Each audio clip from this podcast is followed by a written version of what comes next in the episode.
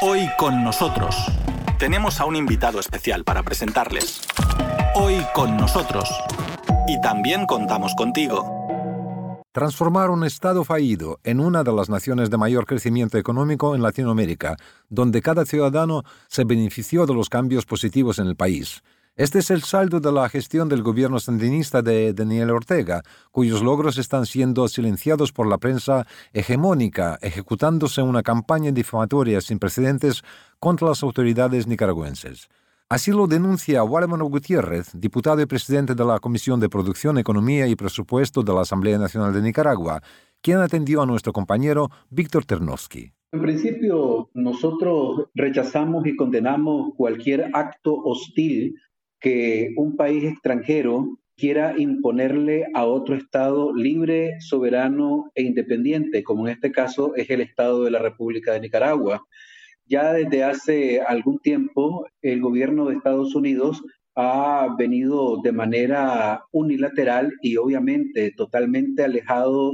de la ley, del derecho internacional y del respeto a la autodeterminación de los pueblos, imponiendo agresiones disfrazadas de sanciones a diferentes personas aquí en este país con el único objetivo de tratar de imponer una agenda, de imponer una narrativa en la cual nosotros desde ningún punto de vista, pues obviamente la compartimos. Nosotros somos del criterio de que Nicaragua es un Estado social de derecho que se ampara en la Constitución y en la ley y que ha venido desarrollando su legislación al amparo fundamentalmente de la Constitución política. Creemos de que nuestro ordenamiento jurídico nos ha permitido garantizar que nuestro Estado de Derecho cubra a todas las y los nicaragüenses y garantice la paz, la estabilidad y el progreso social. Entonces nosotros creemos de que son medidas obviamente agresivas, injustas, desproporcionadas y que lejos de crear un clima de estabilidad, más bien lo que viene es a enrarecer una relación que debería de ser de cordialidad, de hermandad y de fraternidad entre las naciones. Le agradezco muchísimo su respuesta y también quisiéramos consultarle con respecto a otro tema, es que hay una clara atención y una atención muy, muy fuerte, ¿no? Por parte de Estados Unidos a las próximas elecciones generales en su país, en Nicaragua, una atención que, por ejemplo, fue constatada por la parte rusa y es que la portavoz de la Cancillería de nuestro país, María Zaharova, manifestó hace unos días lo siguiente, a medida que se acercan las elecciones generales en ese estado, se refirió a Nicaragua obviamente, y están programadas para el 7 de noviembre, aumenta la poderosa ola de presión externa sobre el gobierno legítimo del presidente Daniel Ortega, dijo Zaharova. Nuestra pregunta, ¿cuál sería la razón de ese interés por los procesos electorales en su país por parte de Estados Unidos? Porque parece que no todos los países gozan de tanta atención, diría yo. Mira, efectivamente, nosotros en esta segunda etapa de la revolución y cuando el gobierno de reconciliación y unidad nacional con el respaldo del pueblo de Nicaragua retorna al poder, se han venido desarrollando una serie de transformaciones sumamente importantes aquí en nuestro país. Nosotros creemos de que el hito histórico de haber superado con creces ese desafío de reducir la pobreza y la pobreza extrema de un 48 a un 24% la pobreza general y de un 16 a un 7.4 la pobreza extrema, obviamente ha generado mucho interés por parte de muchos países de la región latinoamericana. Por otro lado, también el hecho mismo de que nosotros hasta antes de los hechos nefastos del abril del 2018 teníamos un crecimiento relativo promedio de aproximadamente 5.2 puntos porcentuales del PIB, un crecimiento que ningún país de la región latinoamericana había expresado y un acuerdo tripartito gobierno, sector privado, trabajadores, crearon consecuencias para dar un salto de calidad en el nivel de vida de las y los nicaragüenses. Mayor acceso de manera gratuita y con calidad a servicios como educación, y salud, haber desarrollado una infraestructura vial que ningún país de la región centroamericana tiene, tener la garantía de tener una seguridad ciudadana, que es,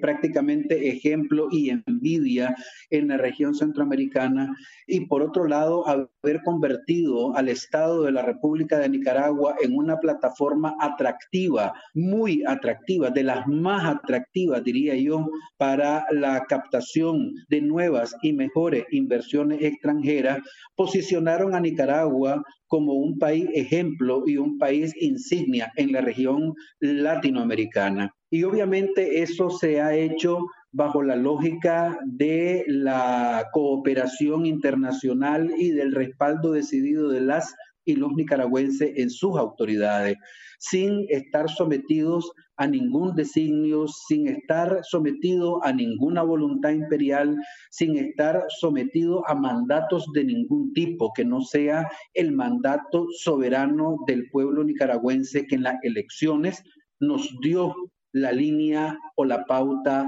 a seguir. Y es por eso de que probablemente el gobierno norteamericano pues no se siente cómodo con un estado de cosas con un gobierno de reconciliación y unidad nacional que no anda pidiendo permisos para avanzar en la restitución de los derechos del pueblo nicaragüense, para avanzar en la restitución de los derechos de la costa caribe de nuestro país, para avanzar en la restitución de los derechos de la niñez, de los derechos de la mujer, de los derechos de la tercera edad. En otras palabras, nosotros hemos venido ejerciendo soberanía, independencia, autodeterminación en beneficio de la grandes mayorías del pueblo nicaragüense y muy probablemente eso es lo que les incomoda a algunos sectores del establishment del gobierno norteamericano. Nosotros somos del criterio de que con respeto, con responsabilidad, podemos avanzar en esta agenda de nación, porque realmente somos del criterio de que debemos de estructurar una agenda que responda fundamentalmente a los intereses nacionales, a los intereses de los nicaragüenses, no a intereses extranjeros. Es por eso que nosotros aprobamos leyes tan importantes como por ejemplo la ley de la soberanía, la ley de defensa soberana de nuestro país, aprobamos la ley de agentes extranjeros, una ley de que existe aquí y en diferentes países del mundo, incluso en el mismo Rusia, en el mismo Estados Unidos, en México, en Argentina, en Uruguay, en otros países, casi en la mayoría de los estados modernos existe una ley que viene a regular el actuar de los agentes extranjeros, una ley que viene a perseguir y castigar los ciberdelitos que están tan de moda en diferentes países del mundo. En síntesis, nosotros creemos de que Nicaragua ha dado saltos de calidad de cara a modernizar su Estado de Derecho sin depender de potencia extranjera alguna y parece ser de que eso es lo que más le ha molestado al imperio norteamericano.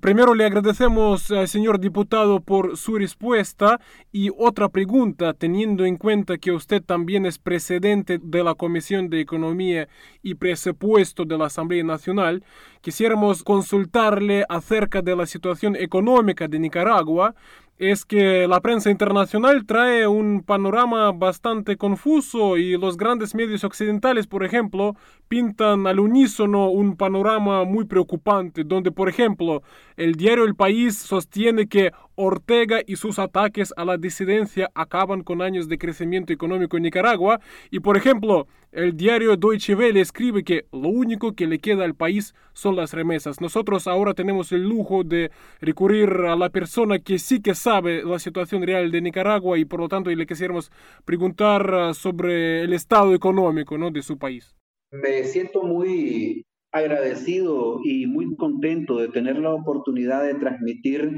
piezas de información de primera mano sobre la realidad económica del pueblo nicaragüense. Primero tenemos que recordar, porque el que no sabe de dónde viene difícilmente va a llegar a puerto seguro. Nosotros antes del año 2007 teníamos prácticamente la, desgracia de recibir en nuestras manos un Estado fallido un Estado prácticamente sin reservas internacionales, con más de 12 horas diarias ininterrumpidas de apagones, prácticamente cero de inversión extranjera y de cooperación internacional, con una desarticulación total del sistema productivo. En síntesis, así nosotros recibimos a partir del año 2007 el Estado de la República de Nicaragua. A partir de ese entonces se aprobó un plan nacional de desarrollo humano y se generó, se estructuró una posibilidad de unión entre esfuerzos del gobierno, sector privado y los trabajadores para echar adelante la reactivación económica y social de nuestro país y reducir la pobreza y la pobreza extrema. Como consecuencia de eso, nosotros tuvimos la posibilidad de dar saltos de calidad muy importantes en la inversión pública. Y hoy por hoy, nosotros podemos asegurar de que las principales carteras de nuestro país, como son la cartera de educación, la cartera en salud, la cartera en infraestructura, la cartera en seguridad ciudadana, la cartera en inversión productiva, han venido teniendo transformaciones sumamente importante. Imagínense, por ejemplo, que nosotros recibimos un presupuesto en educación de aproximadamente 3 mil millones de córdobas y ahora lo tenemos en más de 17 mil millones de córdoba. En el caso de la inversión en salud, que la recibimos de la misma manera con aproximadamente 3 mil millones de córdoba y dimos un salto de calidad arriba de los 19 mil 800 millones de córdoba. Y así sucesivamente en el resto de cartera. Nosotros podemos, por ejemplo, destacar que si no fuera la importantísima inversión en salud, donde nosotros podemos garantizar la construcción de 19 nuevos hospitales y centros de salud de diferentes tipos en nuestro país, nosotros no hubiésemos tenido la oportunidad y la posibilidad de hacerle frente gracias a Dios, con el buen suceso que le hemos estado haciendo frente a este evento tan devastador que ha puesto de rodillas incluso a potencias internacionales como ha sido el COVID-19. Nosotros, gracias a Dios, tenemos la posibilidad de decir de que la incidencia de fallecidos y contagiados en relación al resto de países de la región centroamericana y ya no digamos latinoamericana ha sido significativamente menor. Obviamente las comparaciones aquí no funcionan porque una sola vida humana que nosotros perdamos es lamentable. Sin embargo, nosotros tenemos que hacer resaltar de que todos los recursos que nosotros hemos venido generando a través del esfuerzo fiscal de los nicaragüenses y a través de la cooperación internacional, especialmente de organismos internacionales como el BCE, el BID, el Banco Mundial, el Fondo Monetario y diferentes organismos internacionales, multilaterales y bilaterales han generado como consecuencia un efecto sinérgico para garantizar que nuestro país creciera en los últimos 11 o 12 años, hasta antes de los fenómenos del 2018, en aproximadamente 5.3 puntos porcentuales de nuestro PIB, un crecimiento económico que no se había visto primero en Nicaragua, en la historia republicana de nuestro país, y segundo, a nivel regional, ha sido uno de los mayores crecimientos sostenidos. Ustedes comprenderán de que a partir de los fenómenos del 2018, este crecimiento económico se vio truncado por un intento de golpe de Estado fallido en nuestro país. Y obviamente ese 5.3% de crecimiento económico positivo se vio derrumbado hacia un 3.8 crecimiento negativo. Y ese se ha sostenido más o menos en esos términos en el 2018 2019 y parte del 2020. Sin embargo, nosotros en medio de esas dificultades hemos sabido enderezar la inversión pública y hemos venido captando nuevas inversiones extranjeras que han venido potenciando la posibilidad de crear nuevos emprendimientos que han generado la posibilidad de tener también un crecimiento especialmente en empleo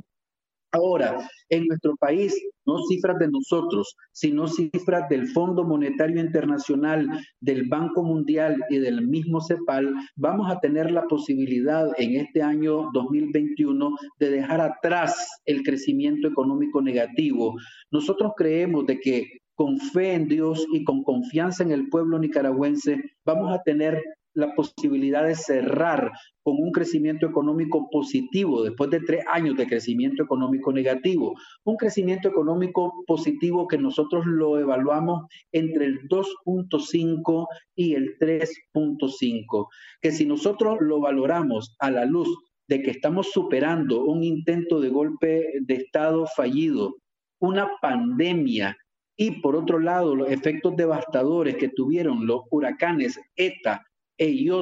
en la costa caribe de nuestro país, nosotros creemos de que son cifras sumamente alentadoras. Nosotros somos del criterio de que estas agresiones disfrazadas de sanciones se van reduciendo en el tiempo, nosotros también vamos a tener un crecimiento incluso mayor al 3.5% porcentual y por otro lado, con las reservas internacionales que nosotros tenemos, que también son un hito histórico, de aproximadamente 3.700 millones de dólares si lo sumamos a las remesas familiares que también van con un buen suceso y nuestras recaudaciones fiscales y la cooperación internacional, creemos que tenemos los elementos que si nosotros logramos la sinergia necesaria, vamos a garantizar que nuestro crecimiento económico positivo impacte en más salud, en más educación,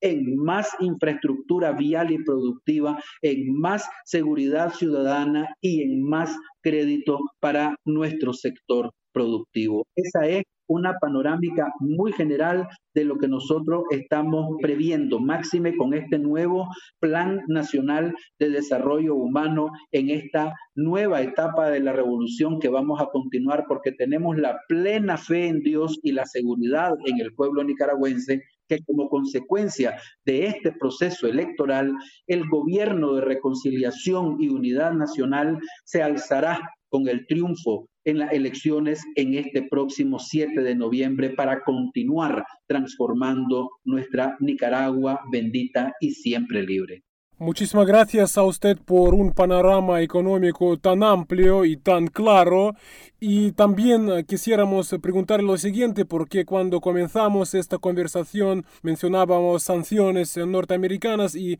nosotros quisiéramos saber en qué medida estas eh, medidas de presión sí, por parte de Estados Unidos afectan a la economía nicaragüense, además teniendo en cuenta que estas eh, medidas de presión se están dando en las circunstancias del COVID-19, una pandemia que por desgracia afecta a todos los países y Nicaragua no es la excepción.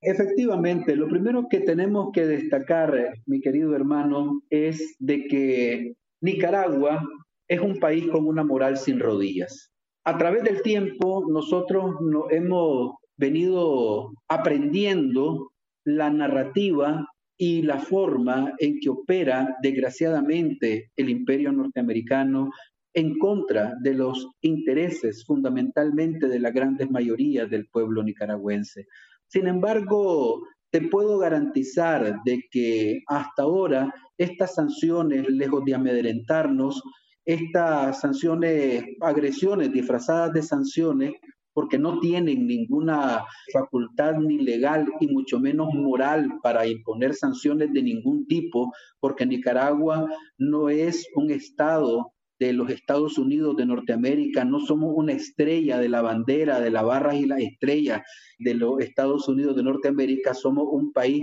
libre, soberano, independiente y autodeterminado y que maneja sus relaciones internacionales con mucho respeto, con mucha responsabilidad y con mucha solidaridad. Nosotros somos del criterio que estas sanciones, lejos de amedrentarnos, nos fortalecen, nos dinamizan, nos hacen estar claro que vamos por el camino correcto, por la senda de la democratización de nuestras instituciones, del fortalecimiento de nuestras instituciones democráticas en el país. Nosotros hemos sido un ejemplo sobre la protección de los derechos humanos en nuestro país, porque garantizar los derechos humanos es reducir pobreza, reduciendo pobreza, también garantizar el derecho humano del acceso a la salud gratuita y de calidad, a la educación gratuita y de calidad, entre otras. Nosotros creemos de que estas sanciones, aunque en alguna medida podrían amedrentar a algunos que están fuera de nuestras fronteras nacionales, y que la van a pensar tal vez una o dos veces para venir e invertir en nuestro país, cuando se den cuenta de la realidad de las cosas y se den cuenta que las sanciones tienen un efecto más mediático que real en nuestra economía, cuando miren que nuestro país recuperó la senda del crecimiento, cuando miren que en este país sigue habiendo estabilidad democrática, de que sigue habiendo respeto a las inversiones nacionales y extranjeras, cuando sigue habiendo libre convertibilidad de la moneda, cuando estén más claros de la posición geopolítica estratégica que tiene Nicaragua para hacer negocio y para generar riquezas que redundan en reducir la pobreza y la pobreza extrema en nuestro país, estoy seguro de que estas sanciones van a quedar como lo que son, una simple vergüenza para quienes la imponen. Porque la verdad es de que nosotros, lejos de